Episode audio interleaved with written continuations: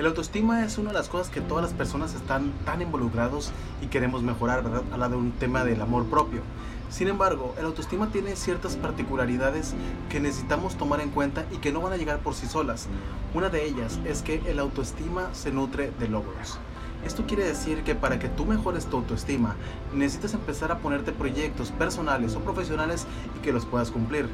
Una de las grandes ventajas que implica esto es que a medida de que tú vas haciendo cosas, esto va a generarte una sensación de logro, de, de, competencia, de posibilidad, de que tú eres capaz de hacer cosas y tu propio organismo, tu propia persona, automáticamente es como si eh, internalizara eso y lo incorporara y dijera, bueno, es que soy capaz de esto y seguramente de esto y más cosas.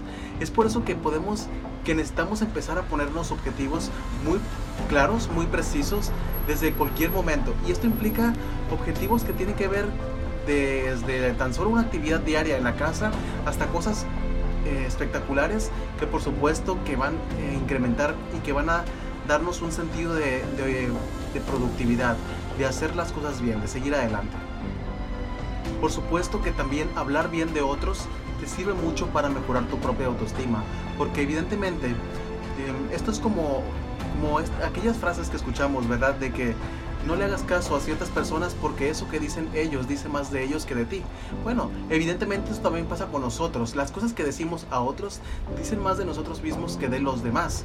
En ese sentido, si nosotros en, lugar de estar criticando y de ofendiendo y de juzgando a otras personas, nos dedicamos a comprenderlos, a entenderlos, a decir cosas positivas de otros, de alguna forma eso nos permite también descubrirnos en nuestra posibilidad de que también nosotros somos eso que estamos describiendo de otros, ¿verdad?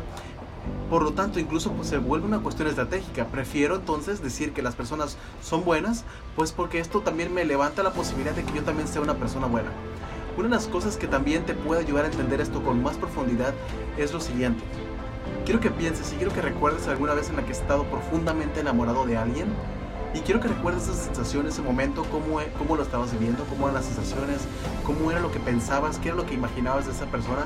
Generalmente son momentos donde generamos una imagen impresionante de la otra persona muy bella, como alguien que quieres mucho, como alguien que es capaz, como alguien que quieres estar ahí todo el tiempo y que es una persona que eh, tiene todo, ¿verdad? Para, para ser feliz, para que quieres apoyar, que quieres cuidar, que quieres abrazar, ¿verdad?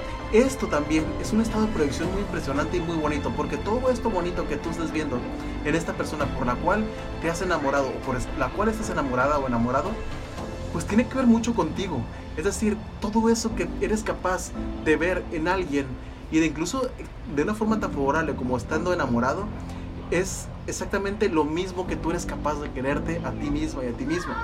Pero esto a veces se nos olvida, nos cegamos y no nos damos cuenta de que todo esto que tiene y que vemos en los demás, incluso lo positivo, también lo tenemos nosotros. Entonces el trabajo consiste en, en despertar un poquito la conciencia y decir, oye, pues es que yo también tengo esto, yo también puedo hacer estas cosas, yo también, si lo veo en alguien más, es porque yo lo tengo, si no, no lo pudieras ver, ¿verdad? Es que la percepción es tan interesante y la conciencia es tan amplia ¿verdad? Que nos permite darnos cuenta de estas posibilidades tan impresionantes. Entonces, mi sugerencia es que son estas dos cosas, que a partir de ahora empieces a hablar positivamente de las personas, ¿verdad? Que trates de juzgar lo menos posible, de criticar lo menos posible, de ser negativo con ellos lo menos posible y solamente cuando lo merezca, vaya, pero si no, te, recomiendo muchísimo que trates de hablar de lo más adecuado posible, lo más bello, lo más eh, positivo de las otras personas, aunque a lo mejor ni te agraden, ¿verdad? Pero por el simple hecho de hacerlo por ti misma,